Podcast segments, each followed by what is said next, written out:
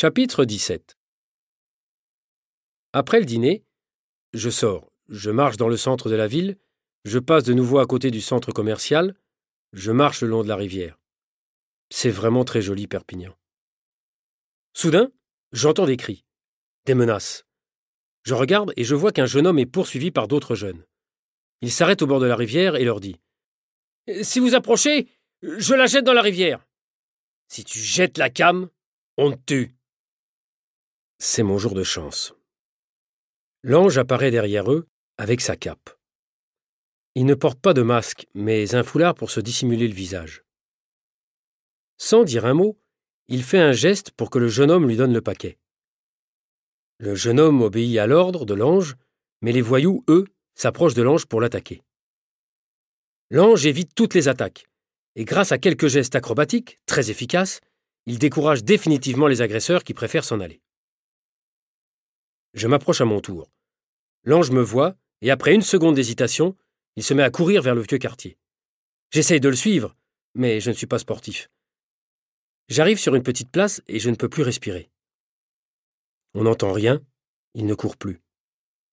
L'ange est entré dans une des maisons de la place, mais laquelle? Il y a une porte éclairée. C'est un hammam. Je crois qu'il est entré dans le hammam. J'ouvre la porte. Je vois quelqu'un derrière un comptoir et je m'adresse à lui. Est-ce que quelqu'un est entré avant moi? C'est possible. Je suis pas toujours à la réception, hein. Je cherche un homme masqué. Vous savez, dans un hammam, on ne peut pas porter de masque. Hein. Je peux entrer? Bien sûr. Aujourd'hui, c'est le jour des hommes. Mais vous devez respecter les coutumes. Vous devez vous déshabiller dans le vestiaire avant de passer dans le bain de vapeur. Mais enfin, répondez-moi, est-ce que quelqu'un est entré ici il y a quelques minutes? C'est possible. Vous pouvez entrer aussi. L'entrée est libre.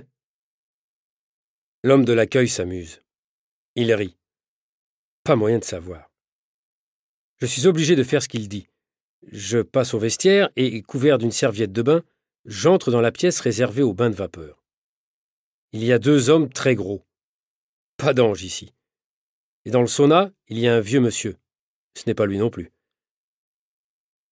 Dans le salon de thé, quatre hommes se parlent tranquillement, aucun n'a la silhouette de l'ange. De toute façon, je ne peux pas les interroger. La situation est absurde. Je refuse le thé qu'on me propose et, furieux, je repasse à la réception. Monsieur, me dit l'homme de l'accueil très gentiment, vous avez l'air de mauvaise humeur, stressé, et je vous conseille de venir plus souvent au hammam. C'est très bon pour se relaxer. Merci du conseil. Au revoir. J'ai manqué l'ange. C'est impardonnable.